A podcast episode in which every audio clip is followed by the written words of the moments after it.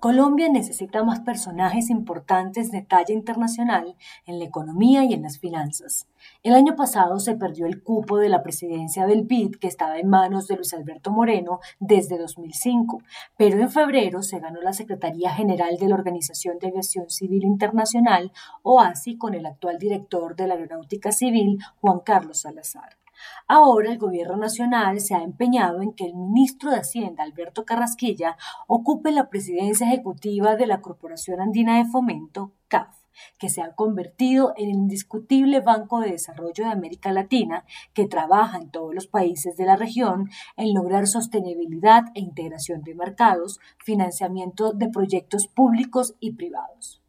Es una gran oportunidad para que un colombiano de la talla académica e intelectual de Carrasquilla ocupe ese cargo y se pueda traer la sede de la importante entidad para Bogotá, pues hoy trata de funcionar en muy malas condiciones en Caracas, al punto que el saliente presidente Luis Carranza tuvo que presidir la banca desde su natal Lima para garantizarle a sus clientes una operación en condiciones más competitivas.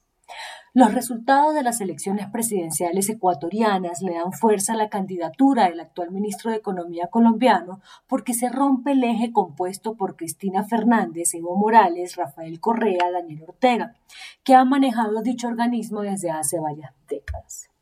La CAF está conformada por 19 países iberoamericanos y algunos del Caribe, más 13 bancos privados que deben elegir un presidente en mayo.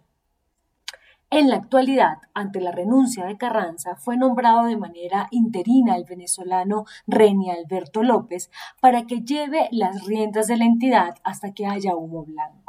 No es un asunto menor que se deje pasar la oportunidad de que un ministro colombiano llegue a ese cargo fundamental para la recuperación económica del país y de la región. En esa tarea se debe dejar a un lado las mezquindades políticas y rodear la iniciativa en la que juega un papel importante el Banco de la República como uno de los representantes nacionales en la entidad.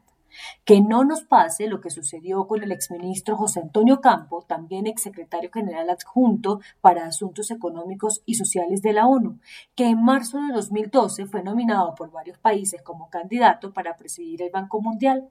en sustitución de Robert Solik, pero que no fue respaldado por el Ministerio de Hacienda colombiano entonces, dejando pasar una oportunidad para hacer historia. El presidente Iván Duque conoce de primera mano la importancia de este tipo de representaciones globales en la banca multilateral y debe aplicarse a fondo con la Cancillería como piedra angular para lograr que la alta dirección de la CAF elija a Carrasquilla en dicha presidencia, de tal manera que las empresas colombianas cuenten con un aliado en este banco de desarrollo. La diplomacia económica se logra con este tipo de figuras y roles. La Colombia líder en la región no solo debe ser un ejemplo de recuperación económica, sino también un jugador iberoamericano en la economía de mercado, y para lograrlo se debe catapultar figuras de relevancia.